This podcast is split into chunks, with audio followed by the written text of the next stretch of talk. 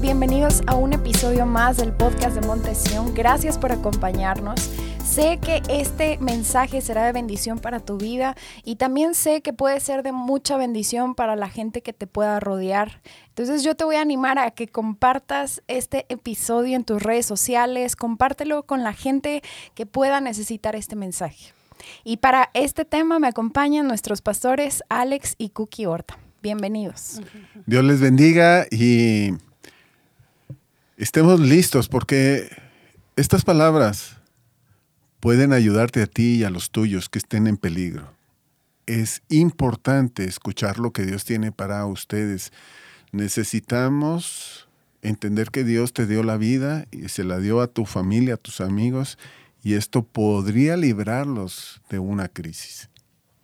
Sí, tristemente este tema es muy actual y bueno, hemos sentido la necesidad de poder apoyar de alguna manera de cómo prevenir el, el suicidio y cómo ayudar a la familia que necesita saber tener herramientas y eh, creemos que esto te va a ayudar mucho, te va a aclarar los pensamientos y te va a hacer sentir seguro de lo que de cómo actuar en momentos o con familiares o conocidos que hayan pasado o estén pensando en ideas de suicidio. Así es. Se me adelantaron un poquito porque todavía no decía el título, pero como ahí en la transmisión dice el título, está bien, ya los vamos mentalizando. Y bueno, el tema de hoy que vamos a tocar el día de hoy es cómo prevenir el suicidio.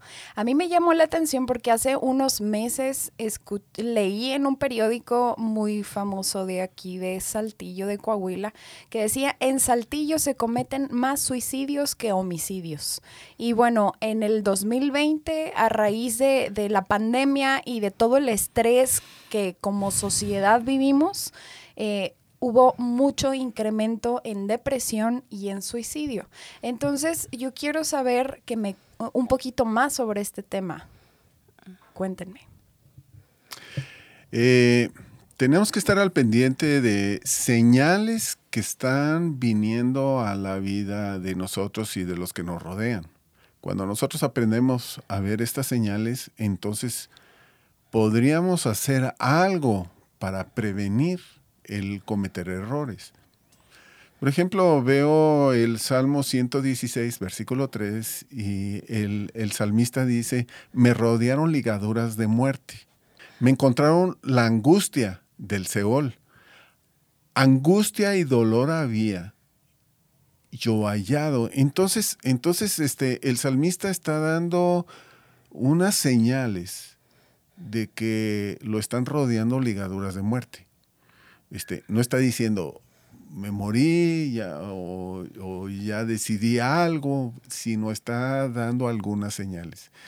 Y nos encantaría eh, escuchar algunas señales que la gente da cuando está sintiéndose angustiado, deprimido y las señales las damos por lo siguiente.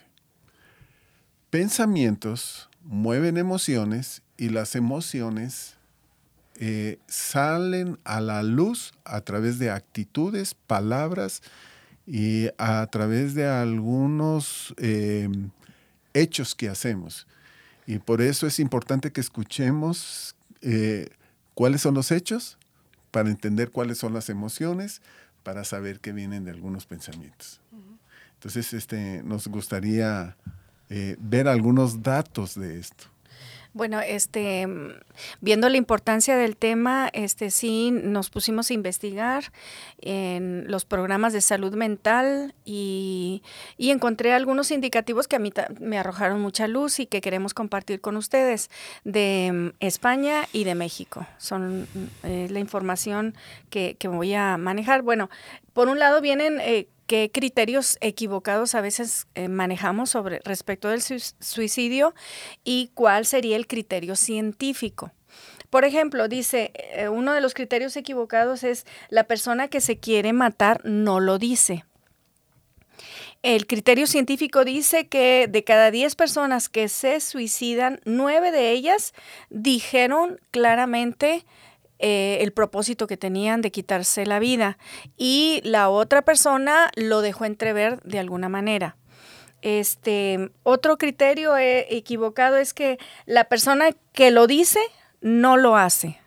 Y, el criterio científico dice que toda persona que se suicida expresó con palabras, amenazas, gestos o cambios de conducta lo que ocurriría. Las personas que intentan el suicidio no desean morirse, solo están haciendo alarde. Esta es una equivocación porque eh, no todas las personas que intentan el suicidio desean morir. Entonces, eh, no se debe de tomar como un alarde y ¿Qué vemos en estas personas? Son personas que, en las cuales ha fracasado sus mecanismos útiles de adaptación y no encuentran alternativas.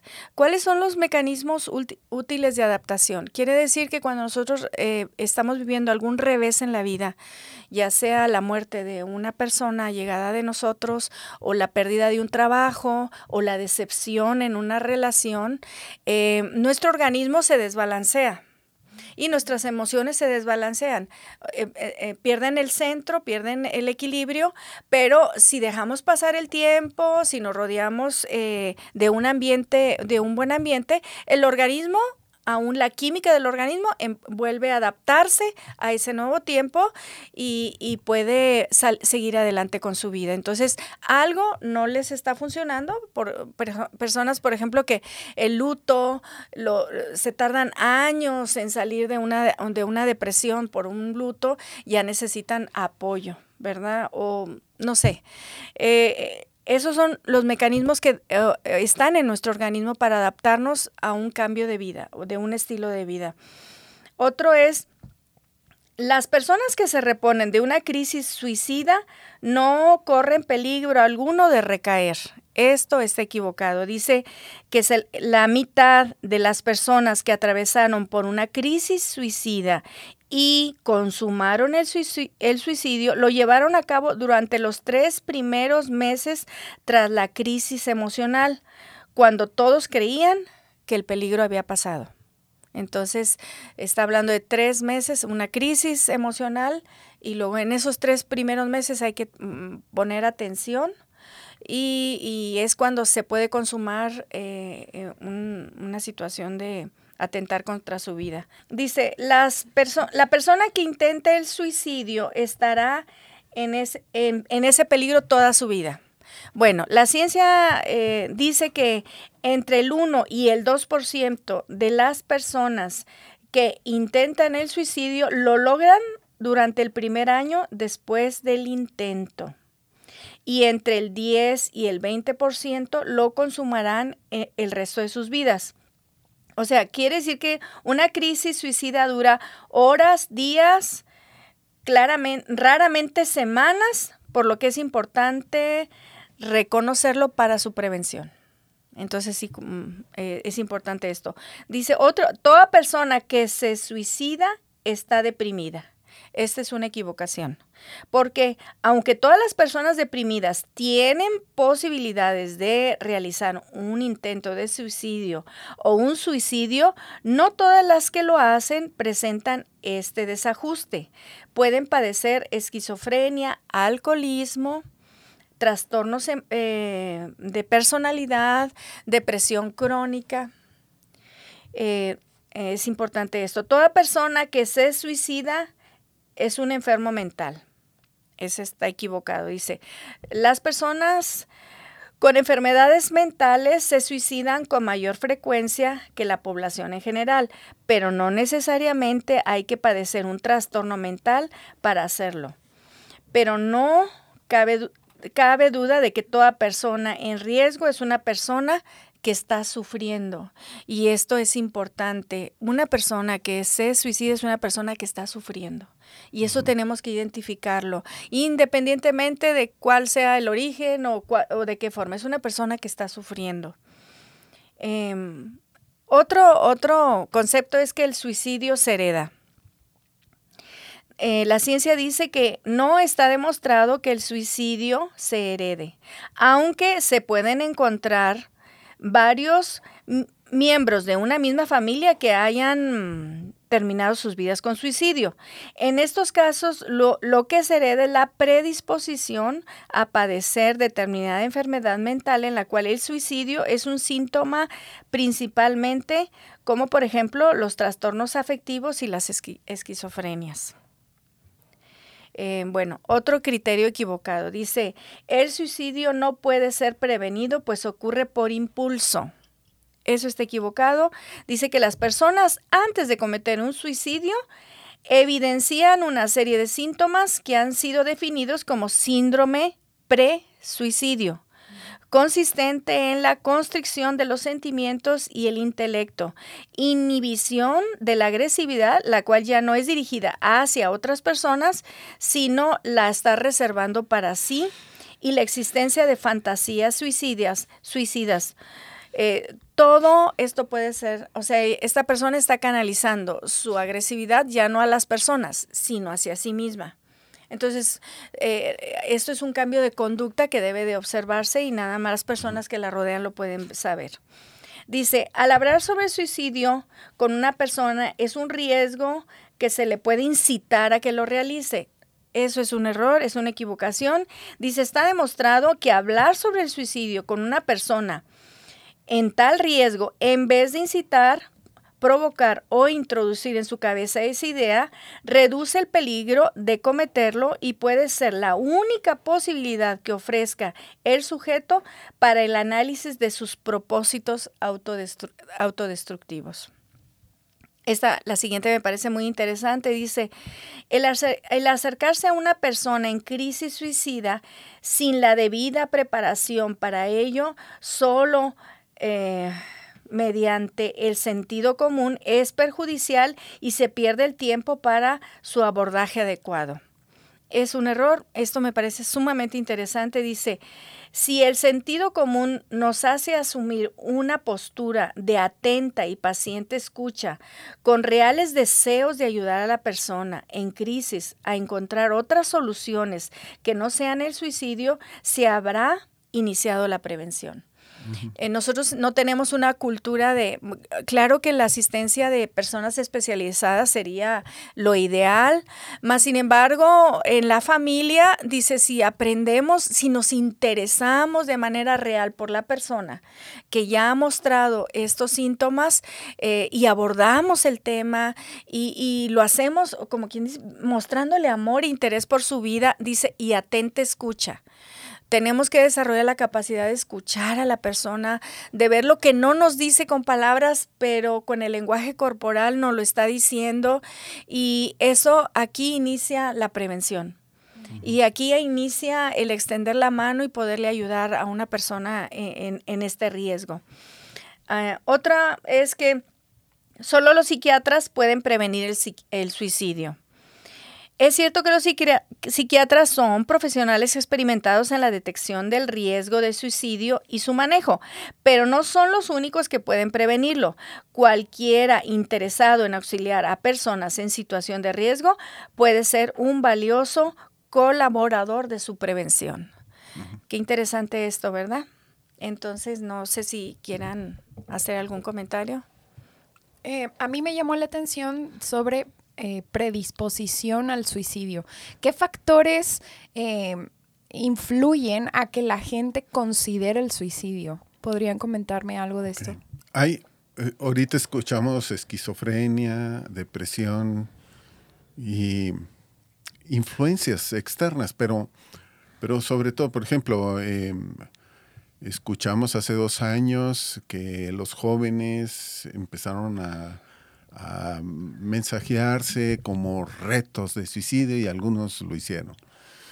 Pero una, una de las cosas eh, muy típicas que están llevando al suicidio es la depresión. La depresión es tristeza profunda, desánimo, eh, melancolía, eh, y todos estamos expuestos, todos. En la Biblia vemos grandes hombres de Dios que le creían a Dios y entraron en momentos de depresión. La depresión tiene diferentes niveles. Y la, depresión viene por dos causas. Cuando algo falla o cuando alguien te falla. Cuando algo falla, te corrieron del trabajo, te robaron las cosas, y em, empieza una depresión. Cuando alguien te falló, un esposo le, es infiel a la esposa, cuando eh, alguien hizo un negocio y, y, lo traicionan, este, empieza una depresión. Y vuelvo a comentar, nosotros alimentamos la depresión con pensamientos y las emociones van creciendo. Y una de las señales de la depresión es aislarse. Otra de las señales, lo estuvimos leyendo, es eh, eh, culparse. Eh, y empieza a haber varias señales. Y la depresión llega a, un, a tal nivel que uno desea morirse. En mi vida me fallaron mi familia, me fallaron, me falló lo que yo hacía y empezó a haber una vida gris, ya no veía ni colores. Y yo no deseaba nada, no tenía visión y deseaba morirme. Y estaba pensando cómo. Eh, eh, hubo alguien que me empezó a hablar de esperanza. En el momento eh, que yo intento hacer algo, viene sobre mí las palabras o resaltan las palabras de esperanza. Y cuando yo busco al Señor, las cosas cambian. Y empiezo a ver algo diferente. Es como una luz al fondo.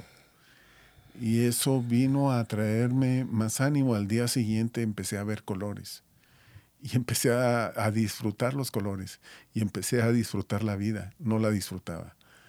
había dejado de ser feliz.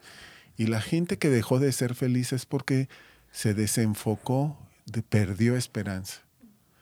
Eh, la esquizofrenia es cuando, cuando hay algo ya dividido dentro de nosotros porque fuimos afectados, porque alguien nos o algo nos afectó.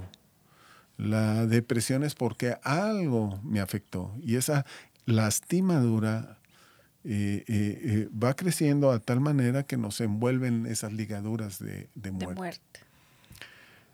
¿Qué necesitamos en ese tiempo? No necesitamos un psiquiatra, un psicólogo, y no estoy hablando mal de ellos. Necesitamos gente que nos ame. El amor guarda, cubre, levanta, anima, pero sobre todo cuando alguien te ama, te habla de la esperanza. Me encuentro con un salmo, el Salmo 42. Y el que escribe este salmo dice que él tiene sed y está clamando o bramando como los, siervos que están en, en el campo que tienen sed. Y entonces empieza a decir, ¿por qué te abates, alma mía, dentro de mí? Y él está pensando en muerte. Y lo dice varias veces, dice que está, está deshecho, está abatido. Y, y dice, por tanto me acordaré de las cosas buenas. Y empieza a cambiar su oración y termina bien. Entonces, entonces este, creo que hoy está escuchándonos gente que está abatida, que perdió la felicidad, y que perdió el enfoque. Y quiero decirte que Dios quiere que tú aprendas a confiar en Él. Porque dice, otra vez volveré a confiar en Dios. Y Dios tiene esperanza para todos los que estén escuchando. Yo sé que estas palabras tienen que traer esperanza. Y si tú eres alguien que tiene un amigo, que tiene un hijo, que tiene un esposo o una esposa, que, por, que a través de este problema de la pandemia y de muchos problemas que se han venido, o si te han fallado eh, tu, tu, matrimonio, o te falló tu relación con tus hijos, hoy yo te quiero decir, vuelve al Señor, porque Él quiere poner felicidad a un medio del problema. Y, y, y si a alguien amas que esté en este eh, asunto, eh, ve y háblales de esperanza, háblales de lo importante que son.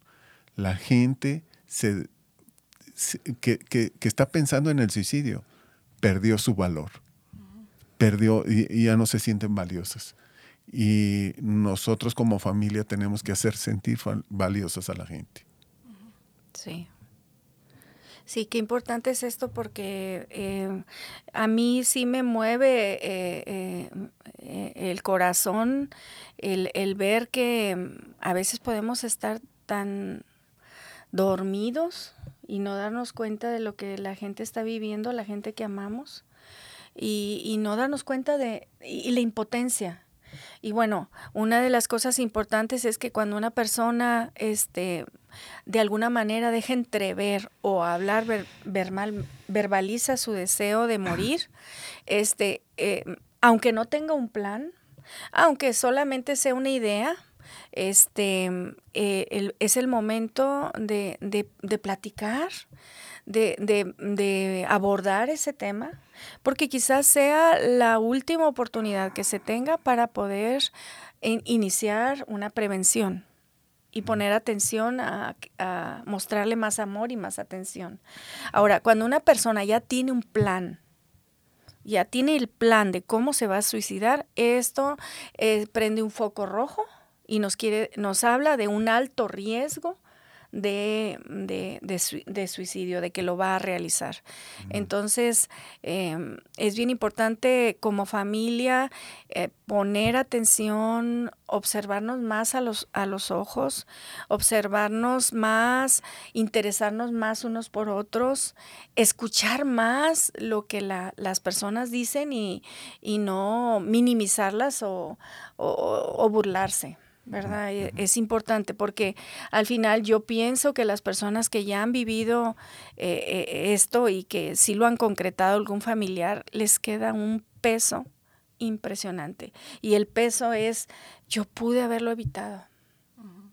Y, tienes que vivir con eso el resto de tu vida. Entonces, la verdad es que eh, este, es importante ver que todos estamos expuestos de alguna manera a sufrir un desbalance en nuestra vida, que necesitamos apoyo en algún lado. Sí, sí, yo me estoy, este, cógeme la mano, estoy batallando para volverme a, adaptar a los cambios de la vida.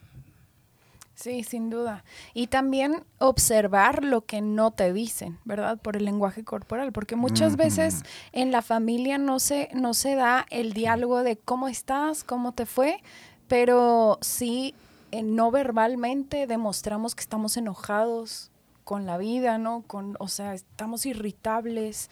Y yo creo que también uno de los factores que predisponen al suicidio puede ser el temperamento, ¿no? Eh, yo, porque lo he vivido, yo siendo melancólica y mi mamá siendo sanguínea, no hablamos el mismo idioma en este tema. O sea, empezamos a hablar sobre depresión y yo, pues, así me caigo a llorar y ella, es que no te entiendo, si la vida es color de rosa, si todo es hermoso y si todo es precioso. Y yo a veces me abruma su felicidad, ¿sabes? Porque ella no me entiende, no entiende lo, no sé, mi pensamiento tan complejo. Y de hecho eh, los mayores suicidios en artistas han sido melancólicos. O sea, poetas, músicos, eh, escritores, pintores han sido melancólicos, porque quieras o no, tenemos una complejidad en nuestro pensamiento que no que todo lo vemos y es difícil. Entonces, yo en mis momentos de depresión, porque he sufrido mucho, muchos, muchos episodios de depresión, eh, a veces no se los contaba a ustedes. Eh, pero la actitud tan positiva de mi mamá, que a veces me enojaba, fue como mi balance. Porque a veces era como, ay, ánimo, buenos días, buenos días. Y yo, ¿y qué tienen de buenos? O sea, y ella, buenos días, buenos días. Y yo, ya. Pero eso fue mi balance, porque a pesar de que en ese momento me enojaba, eh, como contrarrestaban los pensamientos tóxicos que yo tenía acerca de mí misma y mm, de cierta manera me inyectaba pensamientos positivos. Entonces, otro tip que yo tengo para las personas que nos escuchan, si tú tienes un ser amado que está pasando por una crisis de depresión, aunque no te lo exprese verbalmente, pero si tú dices, anda raro, anda irritable, eh, casi no quiere comer con nosotros, no quiere convivir con la familia, lo que sea, siempre con nuestras palabras de ánimo, nuestras actitudes de apoyo, hacerle saber que es amado, con eso le estamos ayudando mucho. Eh, porque yo, yo así lo he vivido eh, en mis episodios de depresión más fuertes. Eh, la gente que me rodea me ha dicho, ánimo, esto se va a acabar pronto, tranquila, estamos contigo. Y eso, aunque en el momento mi primera reacción es rechazar lo que me dicen, rechazar el abrazo, me quedo pensando y digo, sí.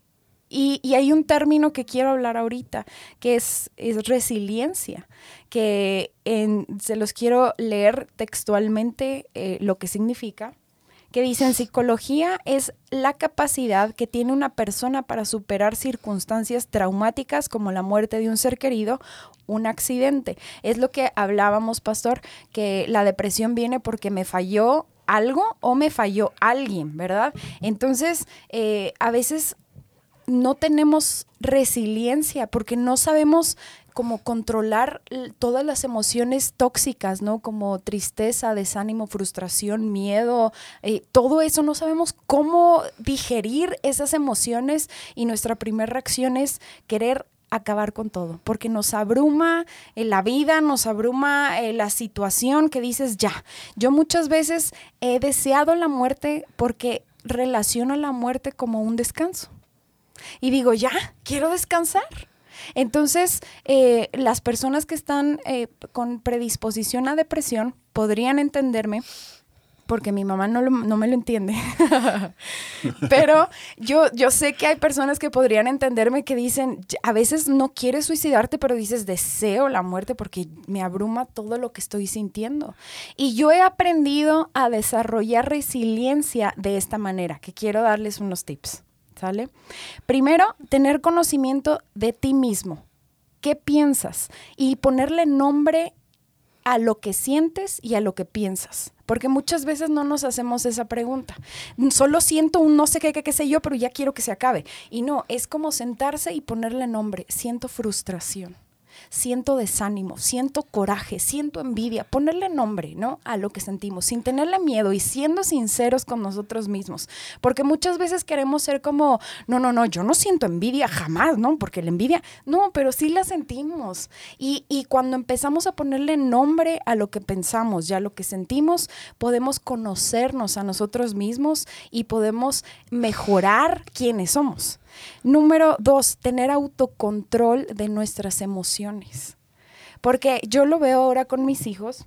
Mi niña tiene dos años y cuando ella quiere algo, lo pide gritando, lo pide como, ay, sí, dámelo.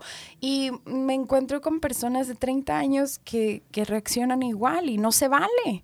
O sea, tenemos que controlar lo que sentimos, no de eso se trata madurar, ¿no? Y yo creo que las circunstancias de nuestra vida nos ayudan a madurar emocionalmente, pero también mentalmente.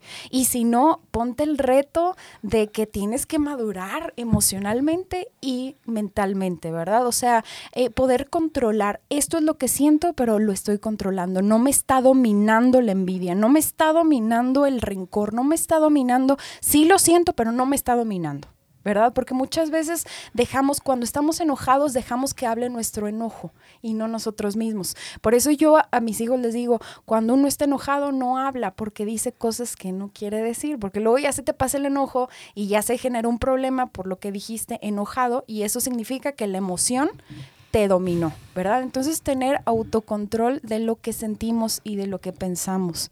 Número tres, eh, también controlar nuestros impulsos. Yo sé que es un reto y no todos lo hemos dominado, pero a veces sentimos el impulso de insultar o el, cuando está, uno está manejando y te hacen algo y sientes el impulso. Tenemos que ese que sea nuestro reto, ¿no? Así es como se desarrolla la resiliencia que es la capacidad de superar las situaciones traumáticas en nuestra vida, porque todos estamos expuestos a situaciones que nos van a hacer sentir incómodos, decepcionados, tristes.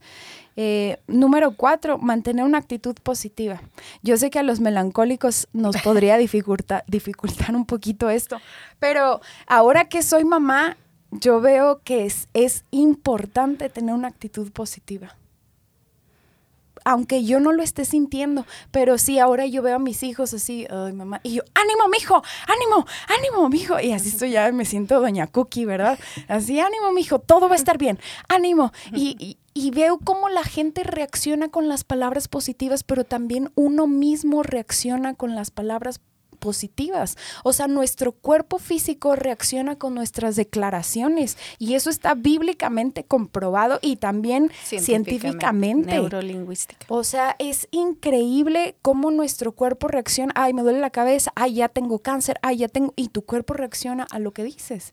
Entonces, es importante que nuestro lenguaje también se encuentre algo positivo, ¿no? Aún en medio del dolor, decir, pero voy a salir de esta y voy a salir más sabio y voy a salir más, más maduro y voy a salir más victorioso. ¿Sabes? Este, tener ese tipo de, lenguaje.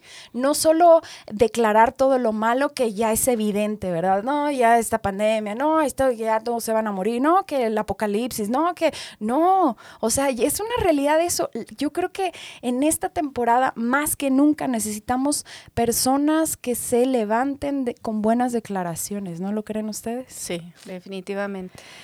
Y luego, bueno, aprender a crecer en los problemas también. O sea, no ver el problema como un fin, sino decir, ¿qué puedo aprender de esto? ¿Qué puedo sacarle de provecho a esta situación? Eso es lo que a mí me ha ayudado a hacer, a, desarrollar la resiliencia, que es la capacidad de, de, recomponerte rápidamente de algo difícil, ¿verdad? Entonces, yo espero que les sirva a mí me ha servido mucho. Y también tener gente que, me ha apoyado mucho. Sí. Muy importante esto si estamos hablando de señales que indiquen que alguien está sufriendo con estos pensamientos de abandono y de suicidio. Es bien importante que la gente que los ama no esté culpándolos ni les esté recordando sus errores, ni les esté diciendo lo malo, lo negativo. Estamos hablando de esperanza. Estamos hablando de futuro, de perdón. Estamos hablando de, de, armarse de paciencia, pero también de valor. Tenemos que enfrentar esto. Todo lo que acabas de decir se requiere valor. Entonces, pero no puedo tomar valor si no me valoro. Entonces hay que enseñarle a la gente que son valiosos, todos son valiosos. Y, y, y, si ellos son afectados, afectan a los demás. Entonces, en muchas de las ocasiones yo me he enterado de gente que se suicidó porque querían hacer sufrir a sus papás porque los regañaron o porque les quitaron el celular. Y se suicidaron por enojo, para que sufran.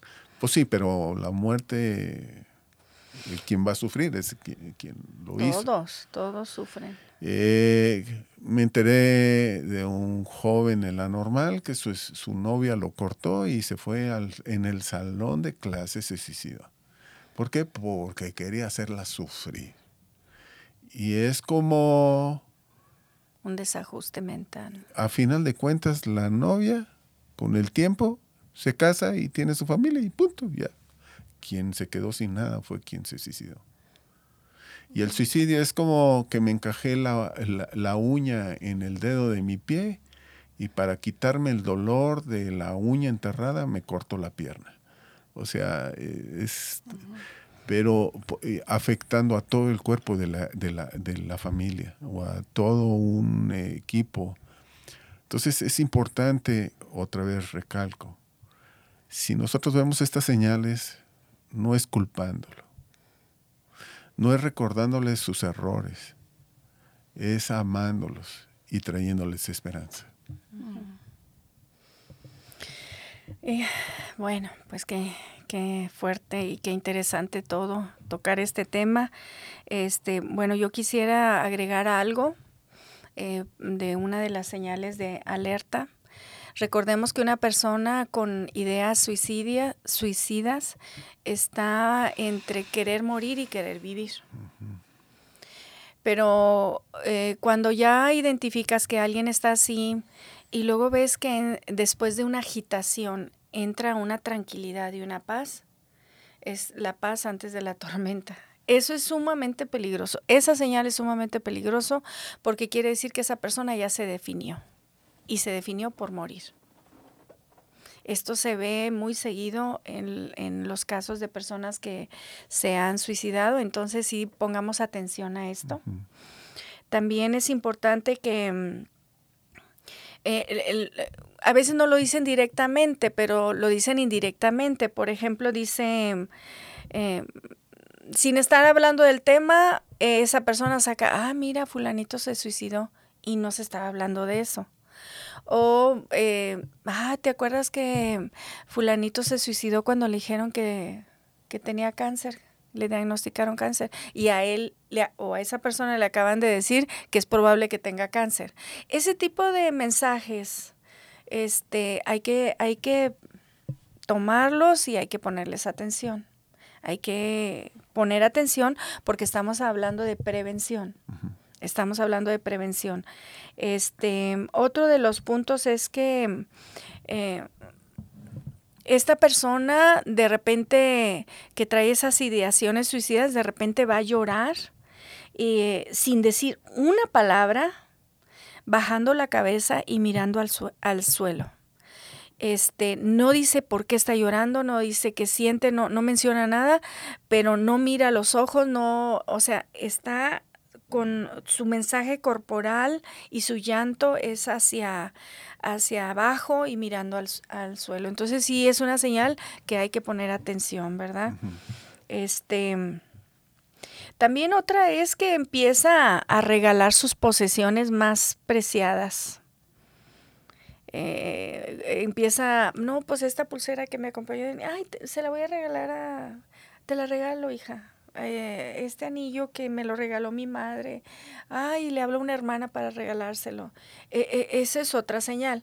Otra señal es que empiezan a correr riesgos innecesarios. O sea, empiezan a meterle el acelerador al carro a todo lo que da, ese tipo, empiezan a, tomar riesgos, em, empiezan a cerrar asuntos. A ver, este asunto de las escrituras de la casa necesito ya firmar, e, ese tipo de señales, este eh, esconden eh, algunas cosas para lograr el suicidio, o sea, alguna cuerda, algunos medicamentos, empiezan a esconder, o sea que sí es bueno hurgar entre sus cosas, ¿verdad? Eh, también empiezan a hacer llamadas a personas que tenían años de no ver y les empiezan a llamar de alguna manera velada para empezar a despedirse. Todos estos son algunos síntomas que hay que poner atención. Eh, también de repente empiezan a querer visitar algún lugar que tenía tiempo de no visitar o tener ganas de hacer un paseo que en años no se han hecho. Ese tipo de, situaciones. También eh, otra actividad de riesgo es la eh, empezar a tomar alcohol de una manera que no lo hacía antes. O sea, empiezan a alcoholizarse más este, y con frecuencias inusuales. E, esto es importante ponerle atención. de alguna manera el alcohol eh, eh, quiere darles el valor para hacer lo que están queriendo hacer. Pues ahora también están la, la manera de conseguir algún tipo de drogas que también altera la mente y, hacen cosas que en su estado normal no harían, ¿verdad?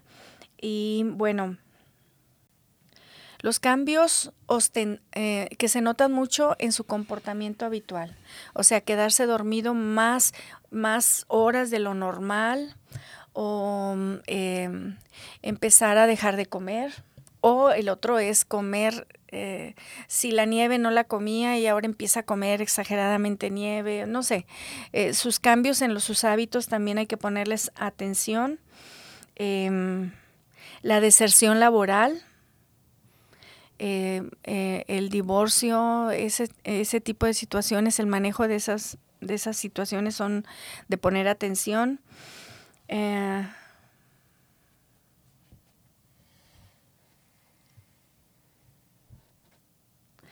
A menudo estas personas se sienten incapaces de superar el dolor, no piensan claramente, no toman decisiones, no ven alternativas para su vida, em, no saben cómo escapar de la tristeza y no pueden imaginarse un futuro sin sufrimiento. Estas personas no se valoran a sí mismas, no saben controlar las situaciones, a veces hasta más sencillas no las pueden controlar. Y fíjense que esto es importante, no encuentran a alguien que les preste atención. Entonces sí, tenemos que tener una vida más alerta, eh, tenemos que poner más atención a esas señales en los cambios de, de la conducta de las personas que nos rodean. Y mostrar amor, mostrar interés, escucharlos sin, sin alarmarnos y sin entrar en juicio y sin señalarles sus errores porque pues eso, eso es lo que lo está llevando a, estar en ese pozo, porque están en un pozo y en un pozo no hay visión. Entonces... Y sin presionarlos. Y sin presionarlos. Obviamente aquí entra mucho la, la oración, ¿verdad? Yo lo que puedo ver con lo que tú cuentas, nos estás platicando, es que eh, eh, independiente del amor, mente del amor que te pudimos mostrar o lo que tuviste en nosotros, bueno, la verdad es que la oración por los hijos, por la familia, es invaluable. Lo que el Espíritu Santo nos cuida aún de nosotros mismos o de las, los puntos ciegos que tenemos, porque yo puedo ver que tenemos puntos ciegos este, como familia y estar orando por nuestra familia. Pedir la intervención de Dios en nuestra casa es, yo creo que lo más importante. Uno de los fundamentos de la vida es la oración. Jesús lo comentó y lo enseñó a los discípulos. Es uno de los fundamentos para establecer la vida, una vida correcta? Este, bueno, algo que se, eh, personas que tienen pensamientos suicidas, ¿qué les podemos recomendar a ese tipo de personas? Número uno, no mantengas en secreto esos pensamientos. De hecho, ahorita les vamos a dar eh, un, un, teléfono donde aquí hay un, en, nuestra ciudad hay un servicio de atención no mantengas en secreto esos pensamientos, dilos. Número dos, em, muchas veces es porque no encuentras una solución a alguna situación que estás viviendo, pero eso no significa que no existan soluciones. Hay soluciones, lo que pasa es que en este momento no las puedes ver. Y por eso es importante aprender a comunicarnos y rodearnos de personas que nos puedan eh, escuchar y darnos su punto de vista y traernos esperanza, ¿verdad? Eh, recordemos que las crisis son pasajeras. Esto va a pasar, voy a salir adelante, es, no me voy a quedar viviendo aquí eternamente. Ese es, ese es el gran engaño de la depresión, hacernos creer que así vas a quedarte y que no hay solución y que no hay futuro, o no hay un futuro sin sufrimiento, ¿verdad? Em, realmente los problemas no son tan graves como parecen a simple vista. Entonces es, es, un, es un velo que se va, tiene que descorrer, eh, se, se, descorre cuando nosotros hablamos con otras personas que nos dan su punto de vista. Este, hay muchas más razones para vivir que para morir. Y necesitamos a alguien que nos recuerde el propósito de la vida, las razones por las cuales podemos esforzarnos y seguir vivos. Em, bueno, lo, lo, que más yo iba a decir, pues ya realmente eh, lo comentamos, eh, lo comentaste ahorita en los puntos que mencionaste y que son bastante útiles para esto. La línea de la vida es 800-822-3737. Es un número telefónico donde pueden ayudarte si tú estás pasando por una crisis de, depresión o de intento de suicidio o de pensamientos suicidas. Eh, también los lugares donde puedes encontrar apoyo es en el Hospital Salud Mental, el Hospital General y el Empoderamiento de la Mujer. Eh, pues no estás solo, eh, aunque en estos momentos uno piensa que sí lo está, no lo estás. Y si no, también está la iglesia, estamos como líderes, como pastores, dispuestos a ayudarte, a extenderte la mano. Y solo hay que buscar ayuda. Eh, esto puede pasar, esto va a pasar. Solo sé valiente en buscar ayuda. Creo que eso es más valioso y, se requiere menos valentía que, eh, atentar contra tu vida. ¿Puedes repetirnos el número, por favor? Claro que sí es 800-822-3737. O si no, en el 911, ahí también eh, dan, dan, ayuda eh, psicológica a este tipo de, de, situaciones. Y si no, en Montesión estamos listos para ayudar y hemos ayudado a muchos como a mí me ayudaron. Y mi vida cambió. Sí, así es. Pastor, eh, solo quiero que nos dé alguna palabra para los familiares que sufrieron algún suicidio cercano, ya sea un hijo, un padre o su esposo. La gente que ha perdido familias eh, entra en depresión, sea cualquiera que sea el que hayan despedido a alguien de la familia. Es un momento de depresión. Eh, pero, pero yo lo que quiero es que se, que se puedan quitar cualquier culpa que tengan, porque la culpa aumenta ese sentimiento negativo y lo que van a perder es la felicidad. Eh, no podemos hacer nada por el pasado, pero sí podemos hacer mucho por el futuro.